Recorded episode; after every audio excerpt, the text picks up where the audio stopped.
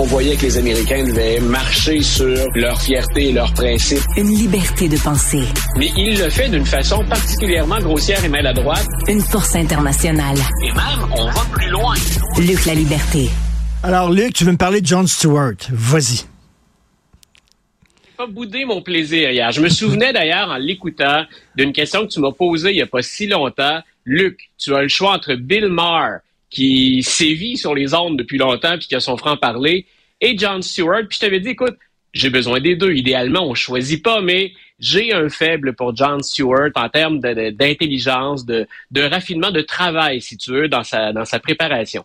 Hier, ben, c'était le grand retour au Daily Show, l'émission dont il a été la hmm. vedette pendant une bonne quinzaine d'années. Il était à la fois euh, devenu euh, une référence pour l'information, mais pour les critiques des médias aussi. Si c'est clair que Stewart est plus progressiste dans l'ensemble, jamais il s'est gêné pour frapper CNN, par exemple, ou encore les démocrates. On dit que Bill Clinton le craignait plus que tout parce que les jeunes s'informaient auprès de John Stewart. Donc, c'était le grand retour hier. Euh, je me suis demandé en l'écoutant, peut-il encore avoir un effet sur les jeunes? Il y a probablement bien des gens comme moi qui étaient à l'écoute hier, qui l'ont connu à, son zénith, hein, qui l'ont connu au sommet de son succès. Je me disais, peut-il avoir de l'influence sur les jeunes? Mais il a été très bon hier. Et il a fait ce que j'aime de John Stewart. C'est clair qu'il ne porte pas Donald Trump dans son cœur. C'est clair qu'il n'aime pas la mouture actuelle des républicains. Il n'aime pas qu'on transforme tout en, en sujet de la guerre culturelle. Mais je pense qu'hier, il a anéanti Joe Biden. Oh. Tout le monde se souvenait, tout le monde se souvenait la, semaine dernière de cet enquêteur spécial qui est sorti en disant on n'accusera pas Biden hein, dans les documents confidentiels qu'il avait en sa possession. Parce que grosso modo, c'est un vieux monsieur sympathique, mais il l'a plus. Hein. Il n'y a, pas toutes ses facultés ou il n'y a pas une bonne mémoire, il y a des absences. C'est pour ça qu'on ne l'accusera pas. C'était très dur. Je pense qu'hier, John Stewart a fait plus fort que ça parce qu'on a l'impression que c'est un peu un tir ami. Si on est progressiste, on a plus tendance à voter démocrate. Et hier, il a frappé très dur. J'ai demandé à l'équipe de nous préparer un petit extrait. Et il critique non seulement Biden, mais il critique son équipe et entre autres la stratégie qu'on a adoptée pour eh ben, passer un message au Super Bowl. On n'a pas malheureusement l'extrait. Euh, alors, qu'est-ce qu'il dit? Qu'est-ce qu'il dit? Je te, le résume. Donc, il dit, écoutez, c'est pas parce que les barbares sont aux portes, et là, il réfère à, il réfère à Donald Trump aux républicains, qu'on doit donner une passe gratuite à, Joe Biden. Il dit, moi, là, euh, quand on attaque hein, l'Empire, je veux avoir Conan le barbare sur la forteresse. Je veux avoir une puissance. Je veux pas avoir le vieux monsieur qui aime les biscuits qu'on a vu sur TikTok pendant le Super Bowl. Oh. Donc, Biden, plutôt que de répondre à, des véritables questions de journalistes pendant le Super Bowl, avant le match, ce qu'Obama avait fait avant lui, par exemple, il a préféré son équipe aller sur TikTok. Et John Stewart pose une excellente question. Comment aller sur TikTok qui est un réseau de jeunes, et avoir l'air encore plus vieux? Donc, pour lui, c'est une opération qui est ratée. Il dit carrément pendant l'émission, il dit carrément pendant l'émission, écoutez, qu'on vire tout le monde. Ça n'a pas de sens. Et, et là, il dit, à plus forte raison, si on a une véritable menace, on ne peut pas se permettre d'avoir un Joe Biden qui rassure pas plus que ça. On a quelqu'un qui a un pays qui est divisé et qui doit être au sommet de son art, mais également de ses facultés. Et le segment complet, le segment complet, il, a appelé ça What the fuck are we doing? Comment se fait-il que les États-Unis n'aient pas mieux à offrir? C'est une question qu'on s'est déjà posée tous les deux. Comment se fait-il que les États-Unis n'aient pas mieux à offrir qu'un deuxième affrontement Trump-Biden.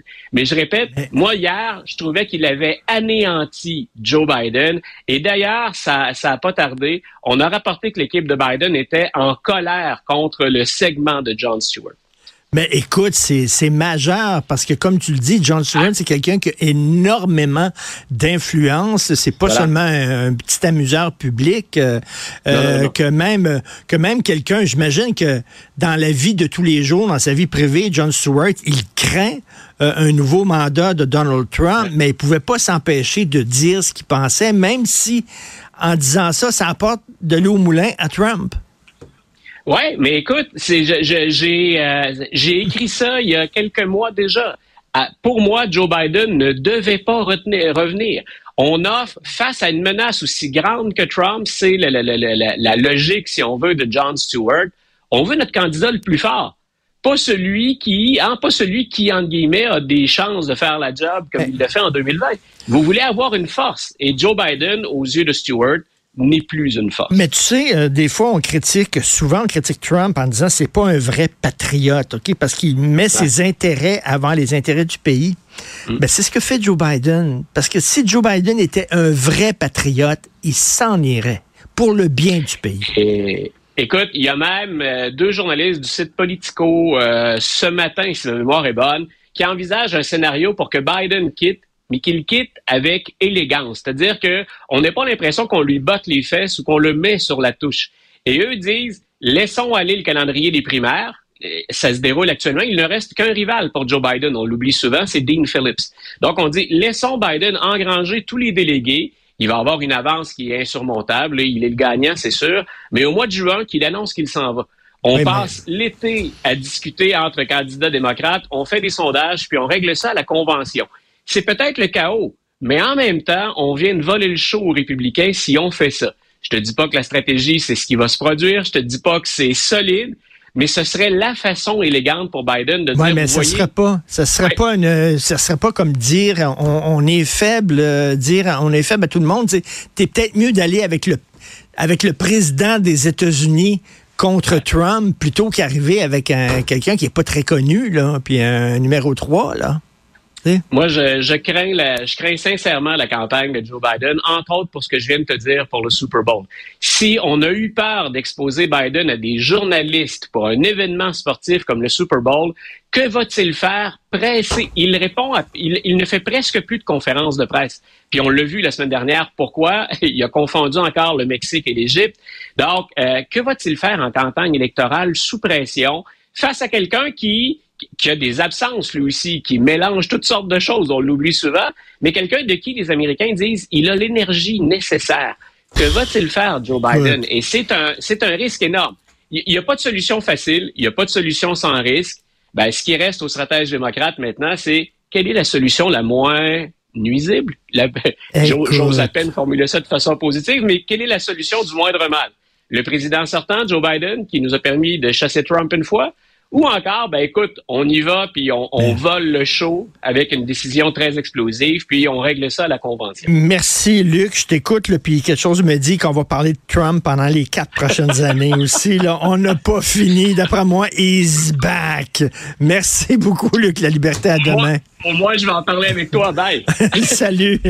Alors, euh, merci à l'équipe formidable avec qui je travaille. Florence Lamoureux à la recherche, Marianne Bessette, merci beaucoup. Jean-François Roy euh, à la mise en onde, à la réalisation. Euh, Jean-Philippe Leroux aussi, merci beaucoup. Et on se reparle demain de 9h. Passez une excellente journée.